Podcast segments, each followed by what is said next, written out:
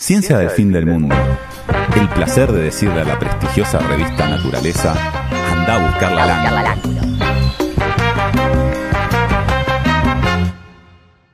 Bueno, ¿cómo andás, Lean?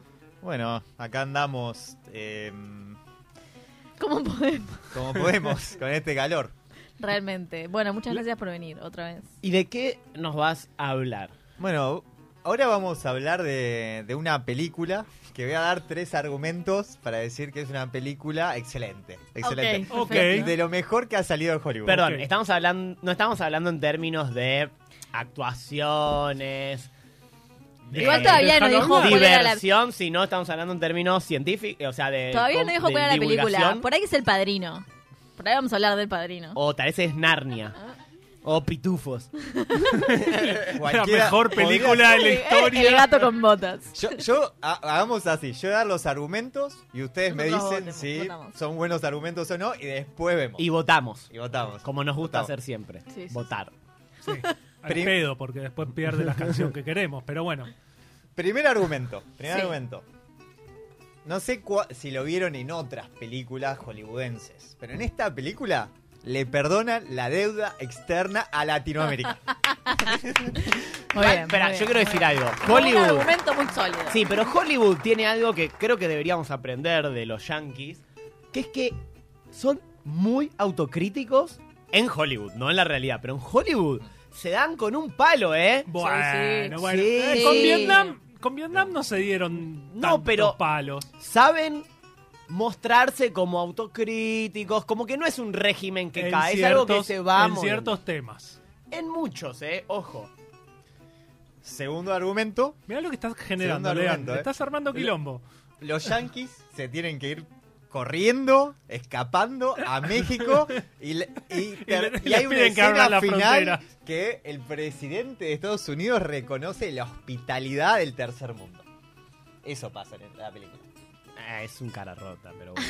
Y más o menos. Eso, eso no, no deja de ser así. Y tercero, creo que es el argumento el mejor de todos, es que el héroe de la película es un climatólogo. en realidad casi, porque es un paleoclimatólogo, es como otra No cosa, pero bueno, no está, cuenta. está por ahí, está por ahí. Así que ese creo que es el argumento mejor. Pero también es una película en la que corren adelante del hielo. O sea, es, esa parte es muy rara. Va, se va congelando todos los chavales, van corriendo más rápido adelante. Y bueno, la velocidad del hielo, ¿cuál es? Licencias poéticas, podemos decir. Licencias poéticas. Bueno, por si no lo saben todavía, estamos hablando de una, una película que se estrenó en el 2004 y se titula El día después de mañana. Película. O sea, pasado mañana. Claro. Exactamente. Pasado mañana. Así El se le jueves. podría llamar. Podríamos llamarla- En España se llama Pasado mañana. pasado mañana. Y bueno, Hay algo que me, me llama mucho la atención de esa película, porque, digo, no sé, no, no creo que vayas a ir por ahí. Un grupo de nerds, super nerds, se quedan encerrados en una biblioteca gigante y, digo, se ponen a discutir sobre qué libros quemar.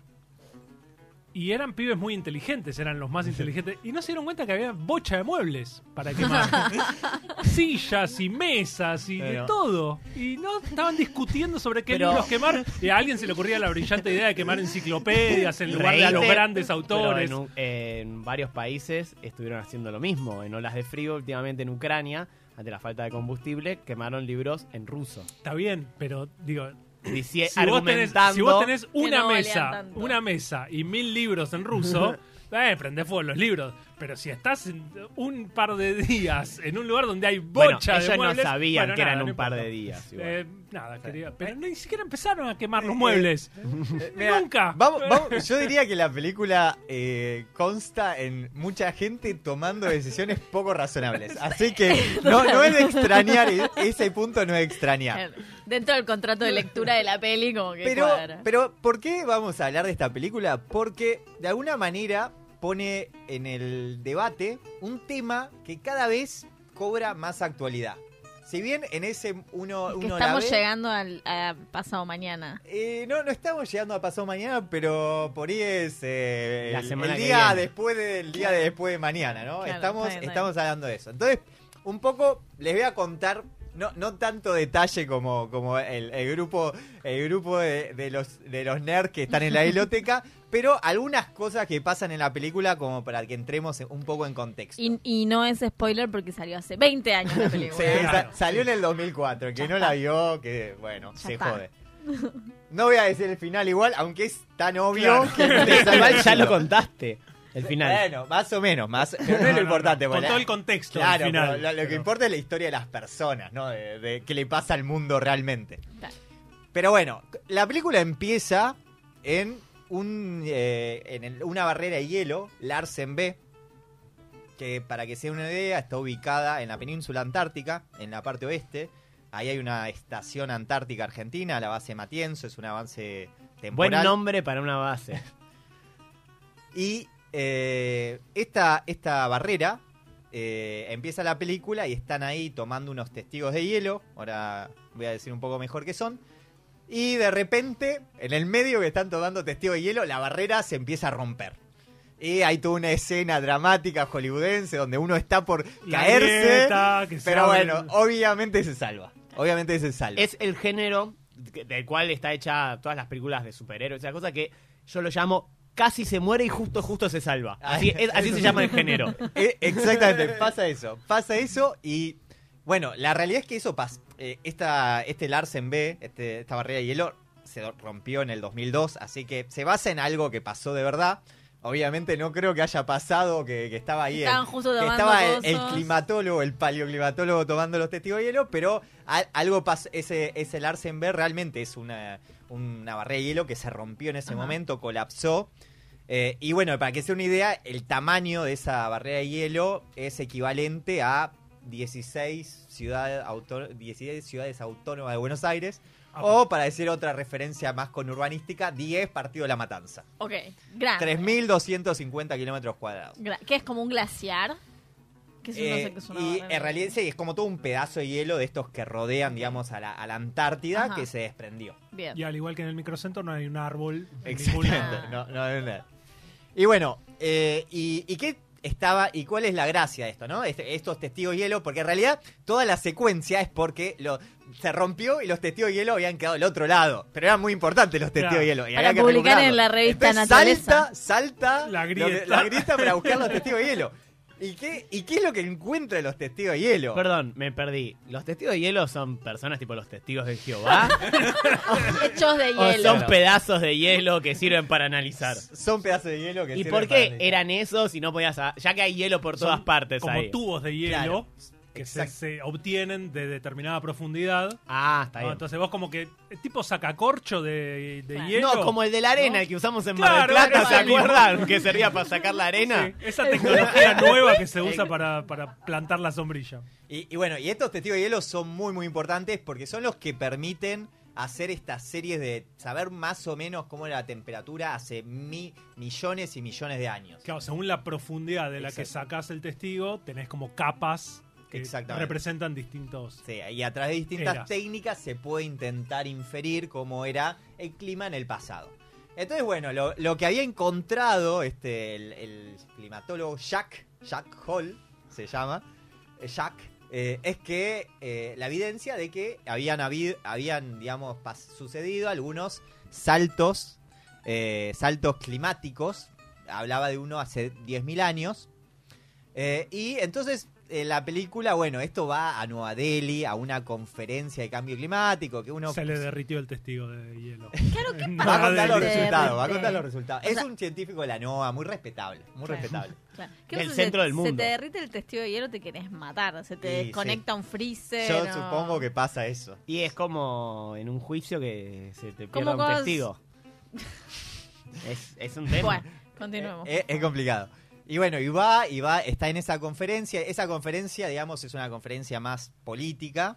Su- Es como las conferencias de las partes, esos, esos lugares donde se... Tipo la, ¿cómo se llama? ¿Copep? la COP. COP. COP. La COP. Pero bueno, ahí está hecha como que el, cha- el chabón este va y les cuenta a los políticos y están ahí de, de los Están políticos. todos con el celu jugando al. Candy Crush, ¿viste? Tipo, Claro. Y bueno, y está el de Estados Unidos y le pregunta, eh, ¿esto puede pasar? Y bueno, y él le dice, puede pasar, pero en, en mucho tiempo. Espera, espera. En- en Yo creo que lo dijo en inglés. Lo dijo en inglés. Deberías hacerlo No, me en parece su que lo idioma te- vos- original. Vos, podrías hacer de intérprete. Claro. De lo que pasó acá. Eh, y, y bueno, y le dice eso, ¿no? Pero bueno, le dice esto, esto es para que nos preocupemos, porque This estas is a cosas. thing that we have to be very worried about. Claro, eh, Hay todos unos discursos que son así eh, muy Claro. elocuentes al respecto.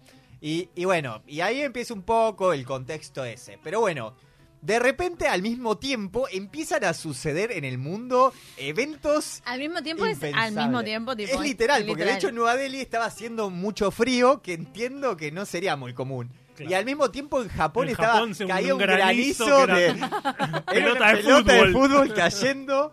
Y, de repente en Los Ángeles había unos tornados tremendos. O sea, em- empezaron a pasar cosas así. O sea, Lo- Los Ángeles queda devastada prácticamente.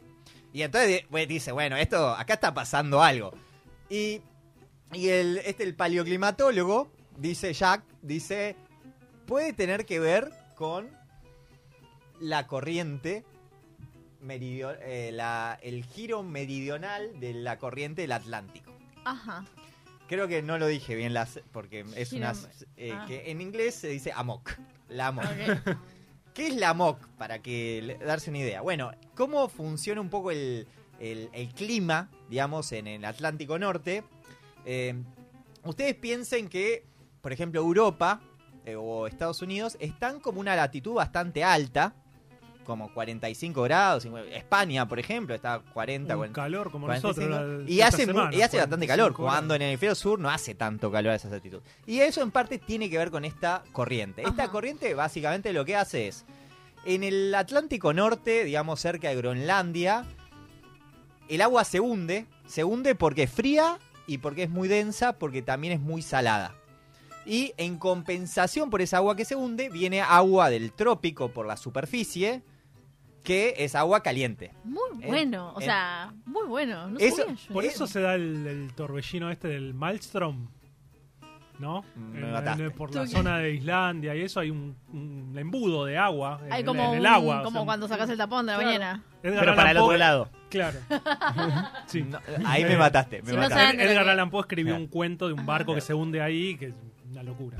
Bueno, y entonces, en la película, ¿qué es lo que pasa? Empiezan a, a ver mediciones de que estaban midiendo boyas, las boyas esas que miden la, la, la temperatura y otras cosas en el océano, que estaban midiendo que la temperatura estaba aumentando mucho en el, justamente, en el, muy al norte, ¿no? Cerca de Groenlandia, por ahí.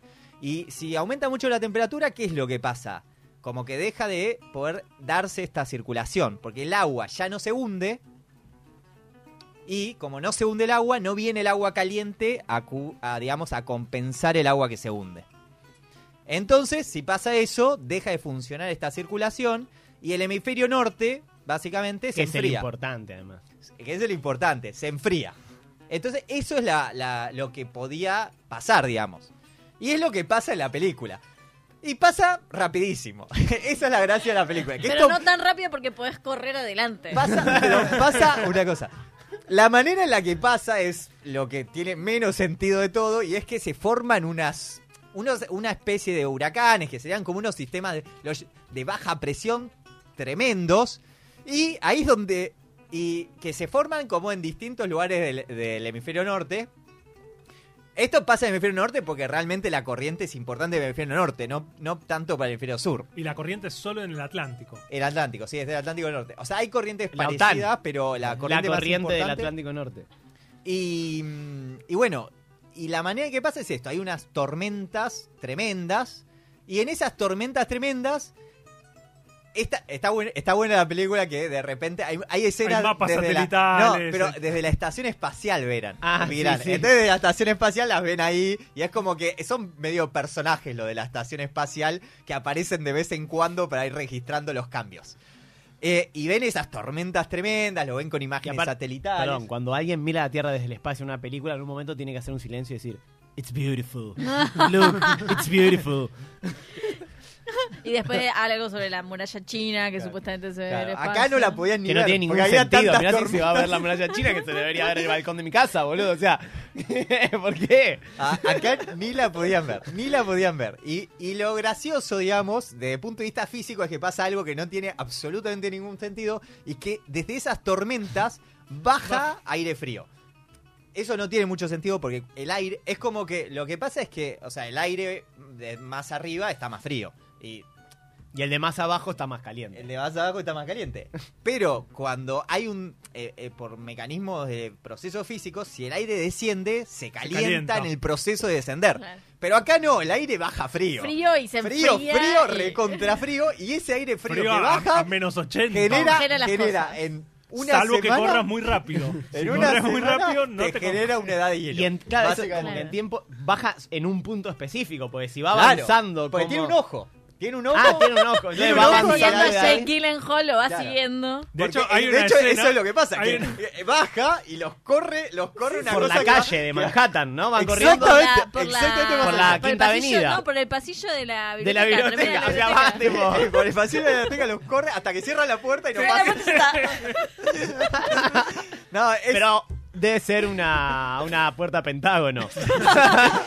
eh, no sé, pero no, no pasó, no pasó, así que debe ser muy buena. Hay una escena de un helicóptero que lo agarra a pleno vuelo y, y los chaboncitos Sí. del helicóptero se van congelando. Claro. ¿viste? Sí, Onda sí, sí, el- sí, sí, es El resplandor. Ya, de hecho, Saca- tipo, abre la ventana y saca el dedo y se le congela el dedo y va como... Es, es espectacular. no, no me acuerdo cuál era, pero era como que estaba la temperatura a 100 grados, o sea, me- 100 grados bajo cero. Para, o sea, era la temperatura que un helicóptero se caería porque se le congela el motor. Era una, Claro.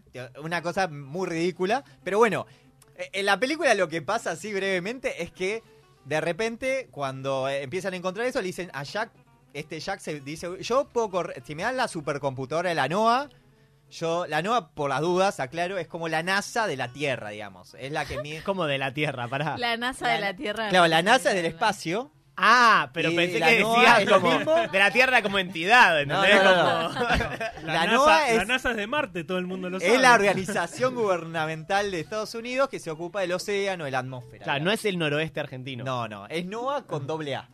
Ah, no a. NOAA, NOAA. Ah, Eh, Que no es Yannick Noah. Claro. No. claro, porque es tipo National... Oceanic Ocean- and and- Atmospheric, atmospheric. Administration. Ahí va. No sé cuál es de la NASA, pero es- debe ser Eh. también National y Administration y algo. Space, La S la de S de Space. Space. Aeroespacial. Sí. Claro, ahí va. Bueno, y, y le pide eso y él hace las cuentas. No, sé- no sé qué cuenta puede haber hecho, Con pero lápiz, corre un modelo. así, tipo- Es que- No, no, corre un modelo, corre un modelo. Ah, Pidió una Porque viste, en supercomputadora. Don Look Up las hace a mano. No, no, acá corre una Son supercomputadora. como las cuentas del jefe para el número Claro, de teléfono. de la Algo radio. así. Y, y- y él llega a las cuentas que esto iba a pasar en, entre 6 y 8 semanas. Pero después se dan cuenta que no, que pasa en una semana. O sea, es como que se acelera tanto que Porque no lo multiplicó por los Fahrenheit. para, mí, para mí lo corrió en Fahrenheit y, y- y ahí la cagó. Ahí la cagó. Y bueno, y eso es lo que, bueno, la película un poco lo que pasa es eso, y en el medio de todo eso tienen que, básicamente, evacúen Estados Unidos Sí, porque se va a congelar todo. Hace una línea en Estados Unidos y dice de la raya para abajo evacúen, eso, de la raya pasa- para arriba. Eso, eh, eso Se es un poco la gracia. Y para, para terminar ahí un poco con la película, lo gracioso es que el, este, el, el, eh, Jack, como el hijo está en Manhattan, se cruza desde Washington por ahí a Manhattan a buscar al hijo. Y él como él estaba muy preparado porque iba a la Antártida todos los Claro, días, más claro. o menos. Y tenía una carpita que aguantaba Claro, los está 120. impecable. El helicóptero 100 no se bancaba los, cero. los Pero 120 la bajo cero, pero la carpa de Jack Impecable. Entonces, bueno, la película termina que están, terminan todos en, en México, básicamente, o no Claro. sé cómo. y felices. Y ellos terminan en pareja. Se besan, ¿no? Con el ¿Pero a hijo. quién? No. El, Ah. el hijo Los dos protagonistas eh, son un chico y una chica. el No me hijo acuerdo de- cómo se no, llaman el ni nada. protagonista es el héroe. El héroe, el climatólogo. El climatólogo. Pero el hijo de Jake Gyllenhaal y, el, y la chica, no sé quién es. Es una, una chica, no sé, el es chico la tampoco chica sé quién que es. el hijo de Jack está atrás de ella, se anota Claro. al, clu- al, al club donde van a nerdearla para estar con la chica. Pero y se al ve- la no se besan cuando se están por inundar o algo Sí, así. hay, hay unas escenas de ese tipo. Porque ella también es se, la se historia de corta amor, la ¿verdad? gamba, se infecta, salen a Ah, buscar verdad. penicilina por el camino. Lo que importa- Lo persiguen los también- lobos. ¿eh? Lo importante Claro, es que hay, se hay amen. muchos detalles que son muy buenos. Pero hay como y muchos hay un detalles. perrito son que se salva también. Está el perrito, que es del perrito es del linchera, digamos. Esto, Diógenes. Diógenes, podríamos decir. Y bueno, entonces, esto hasta ahora, bueno, es gracioso, tiene detalles A que mí no me dio risa contradicen la física, contradicen la física. A algunos le puede parecer una catástrofe, otros si empiezan a decir, bueno, nos perdonan la deuda, qué sé yo, por ahí no está tan mal, el hemisferio norte que se, Que que se curta, ¿no? Pero bueno, esto, esto que estamos diciendo nos habla de algo que en realidad es menos descabellado de lo que parece, ¿no? Es descabellado en los tiempos que pasa en la película, no, no na- a nadie le va a correr el, el hielito La- atrás. Es rarísimo, eso es rarísimo, boludo. Pero, pero esto, eh, el colapso de esta circulación es uno de los que se conoce como los puntos de inflexión del sistema climático, o en inglés tipping points. Y es un tema que cada vez está siendo un poco más, eh, está un poco más de moda, digamos, pero moda en el sentido de que hay más preocupación al respecto. Hay que prestarle más atención. Hay que prestarle atención. ¿Por qué? Porque en general lo que venía dominando es una, una visión donde uno dice, bueno, aumenta la temperatura y cada vez vamos peor, digamos. Y ese cada vez vamos peor es como, bueno, es un poco más lineal, digamos. ¿Sería como halcones y palomas? tipo, Ah, es gradualistas como- contra la teoría del shock. Claro, es, es medio así, porque lo que propone cuando uno lo ve esto desde el punto de vista de estos elementos de, de puntos de inflexión, es que de repente pueden pasar algunas cosas que alteran el sistema climático de tal manera que producen una modificación como bastante brusca y lo llevan a un, a un sistema climático que es un poco distinto, es una condición que es distinta. Uno, el, el- para visualizar esto, uno se podría imaginar una pelotita que está en una colina donde hay dos piquitos. Y bueno, una cosa es que la, la pelotita se mueva, digamos, en, una, en un hueco. Pero si de repente pasa la- una altura donde hay otro hueco peor, si pasa, si llega a esa altura, de repente está en un nuevo hueco donde no va a poder volver al anterior. Claro. Eso sería un poco la idea que hay detrás de estos elementos, de estos puntos de inflexión del sistema climático. Y uno de esos justamente tiene que ver con esta circulación. En el 2004, en un paper de, de la prestigiosa revista Naturaleza, Ajá. Publicado por Jack Hall. No. por un colega de Jack Hall, hablaban de una reducción, una reducción del 30% de la circulación esta. La- es muy difícil calcular realmente esta circulación porque uno debería estimar como todo el agua que pasa por el océano Atlántico. Es una y, y este trabajo en realidad se basaba como en algunos registros que en eran algunos puntos esporádico, claro. 1957, 1921, 1922, 1998 y 2004. Y llegaban a eso, que estaba, de- si vos comparabas del 1957 al 2004, bajaba 30%. Después, bueno, surgieron otros trabajos que decían, bueno, a ver, no estás considerando la variabilidad interanual, digamos, hay otras cosas, porque bueno, es una serie incompleta, pero eh, se está reduciendo. La realidad es que hoy se estima que más o menos en los últimos 50 años se redujo un 15%. Así que un poco no es tan descabellado esto que pasaba, pero bueno, no, no pasó como con, con Jack, en, una semana le, se, se puso, bajó toda la temperatura. Y, la, re- y bueno, y más o menos para hacer una idea, este, si realmente colapsara esto, se estima que aumentaría la temperatura, baja, perdón, disminuiría la temperatura de, del hemisferio hemisferio norte, norte. más o menos en 5 grados. Obviamente, como estamos en un, en un planeta que está también aumentando, probablemente si pasara eso hoy, compensaría más el aumento que está viendo. Así que no sé si pasaría eso así como... Ah, pasaría, entonces lo dejamos que pero- siga. Claro. pero, ¿y por qué podría pasar eso? Bueno, porque está aumentando la temperatura, aumenta más en las zonas polares y además, si llueve más en las zonas polares, hace que el agua sea menos salada, es decir, menos densa y reduce ese Hundimiento ese hundimiento. agua. Entonces, esto Claro. como es un sistema que se retroalimenta, en la medida que cada vez sea menos eficiente el proceso, digamos, tiende a cada vez pasar menos.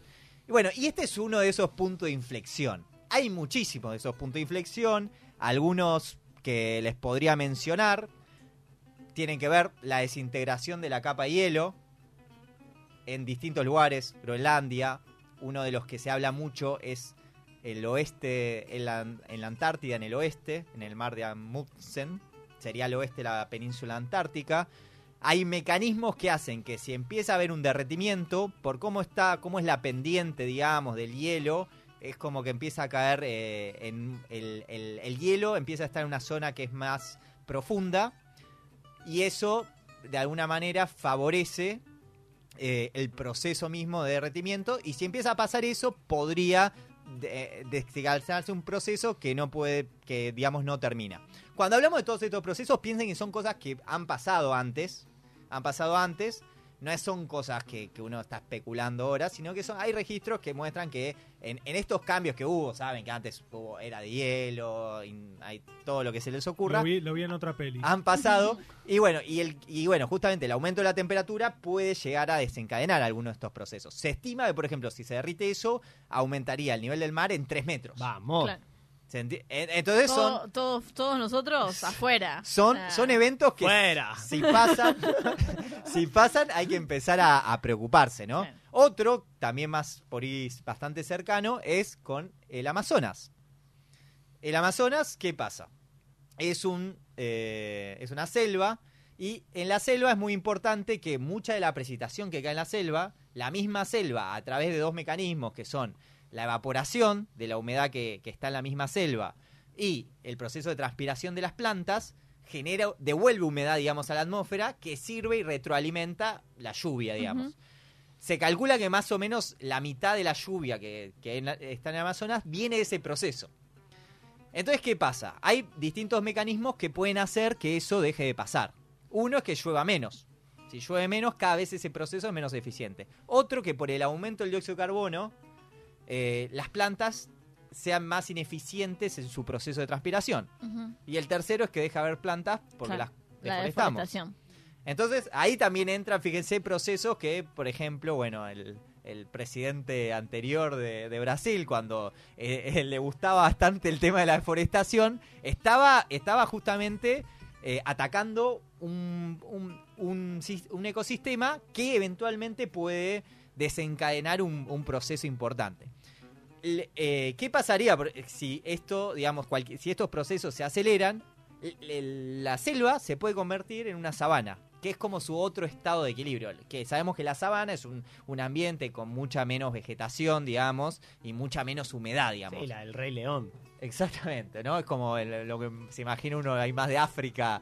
Claro. eh, pero bueno, es un estado posible. O Brasil también. De, sí, sí, también. en- el norte, Sí. Ceará, el estado de Ceará, tiene ese nombre justamente porque se parecía al Sahara. Ya lo hablamos de esto. Buen dato, Puede ser, buen puede dato. ser, sí. Buen dato.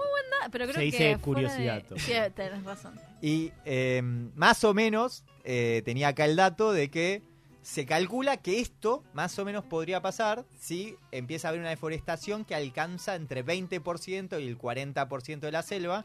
Y lo que se estima es que hasta ahora vamos 17%. No. Ah, ya estamos. Estamos O medio... sea, estamos en otro punto de no retorno. De Eh, y ese es un, es un punto de no retorno posible también. Entonces, bueno, como, como verán, son puntos de retorno. eh, y estos puntos yo se los cuento así, pero tienen efectos, por ejemplo, la parte de la precipitación, digamos, de- que llega hasta acá, tiene que ver con que esté el Amazonas activa. Entonces, También eh, el tema de la bajada del Paraná, ¿no? Tiene que ver con el tema de, de la falta de agua en el, en el Amazonas, o sea, de la disminución del Sí, volumen bueno. de agua en el Amazonas. eh, no tanto el, el agua, sino más este meca- mismo mecanismo Claro, eso, eso. de- más atmosférico, digamos. O sea, Ajá. cuanto menos humedad viene desde esa zona, menos menor humedad precipitaciones. Eh, o sea, puede generar menos precipitación acá. Entonces son mecanismos, y así hay muchos. Algunos, eh, que, algunos de estos otros puntos de inflexión, cambios del monzón de, en la India, cambio del monzón en África, también el permafrost, creo que eso alguna vez no lo, lo, lo mencionaste, Dani. Eh, los la muerte de los arrecifes de coral. O sea, hay algunos procesos que son. Bueno, más- eh, Leandro, basta. Por favor, te lo pido. No, lo bueno es que estamos Bueno, jodiendo pero to- todavía no dije lo todos peor. los puntos de no retorno estamos yendo todavía, todos juntos. todavía no llega a lo peor. Tal vez se anulan entre sí. Puede ser. Todavía Como no- tipo, soy indestructible.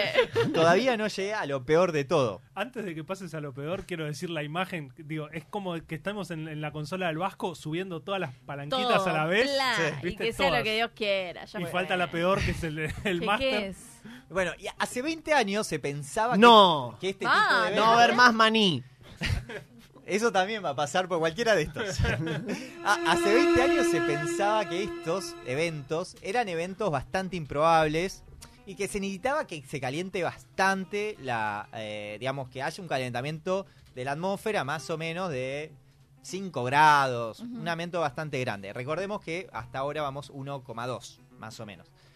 Pero cada vez con el avance del conocimiento se fue llevando a que esto puede pasar cada vez con menos calentamiento. Y ya, ya se habla que en- si, hay- eh, si estamos entre 1 y 2, es decir, que quizás ya pasamos alguno y todavía no vemos el efecto, pero ya podríamos estar en, eh, en, digamos, llegando a alguno de esos puntos de inflexión.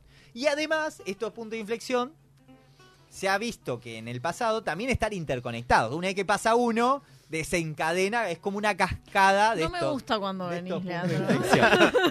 Eh, Estábamos bien con los sanguchitos. te bien, estábamos hablando del banco, de desarrollo, Claro. estaba todo bien. ¿Qué venís a arruinar Y- la noche? Y bueno, y bueno, les voy a traer como lo último, más o menos en un estudio reciente, publicado ¿no? en, otra, en la otra revista muy prestigiosa, la revista Ciencia. Prestigiosa revista Ciencia, ni más ni Eh, menos. más o menos eh, sugiere que, bueno, eh, ya con, si llegamos hasta 1,5 grados, que es eh, una, una meta que se ha propuesto a nivel global para tratar de, de frenar, pero estamos muy cerca, ya sería bastante... Es como la meta de 6% de inflación mensual. Es como malísima. Ya nuestra meta es un- una Más o vergüenza. menos, O sea, más o menos. O sea, ya es bastante difícil que la cumpla. Y bueno, con esa ya más o menos 6 de est- hay una lista bastante, vamos de 20 a 25, ya 6 de estos puntos de inflexión, como el de la el, el que les conté de la Antártida, ya serían alcanzables con 1,5 grados, ya sería bastante probable que puedan ocurrir. Y, y si ya vamos a 2,6, que era más o menos lo que se estima que con las políticas actuales estamos yendo, con ¿en cuánto tiempo? y esto, a los 2,6 más o menos podríamos decir. siguiese todo como do- hoy. Creo que el cálculo este es para 2000, no sé si es para 2050 o Ah, para ya. 2100. O sea, la semana que Sí. viene. Eh, se calcula que, bueno, más o menos 13 de estos elementos. Eh, y bueno, por ahí, para dejarles un poco de tranquilidad, este del Atlántico Norte en la película es se- tiene que haber, se calcula como 4 o 5 grados. Así que Ah, se no va a pasar. nos así que vamos a no se preocupen, no se preocupen que no va a haber que, que va- no va a haber que ir a la biblioteca de Nueva York a, a A quemar libros. ¿eh? Eso no, hay que hacerlo. No nos van a perdonar la deuda externa, No no, nos se van a- van a venir a vivir acá. No, eso no, va a pasar, pero pueden pasar cosas peores, como que aumenta el nivel del mar, como que no La pregunta vamos a es- morir, pero no de eso. Entonces, ¿vale la pena mañana ir a trabajar? No, yo fue. Bueno, eh, eh, en esto, Es una eh, buena pregunta, yo, ¿no? el- Digo. eh, eh, algunos de estos trabajos, más o menos, lo que dicen en realidad lo hace, esto lo hacen para poner el mundo en alerta. No, bueno, pero ya mu- la alerta ya pasó. Poner al mundo en alerta como Jack en la película ponía al mundo en alerta. Así que creo que el mensaje está, está claro y creo que... eh, y de vuelta, voy a decir, esta película, si bien tiene, ti- le podemos hacer algunas críticas, trataba un tema que en ese momento no era tan importante y para mí hoy es uno de los temas centrales, digamos, de la discusión de lo que va a pasar mañana. Y lo que va a pasar el día después de mañana. Así que...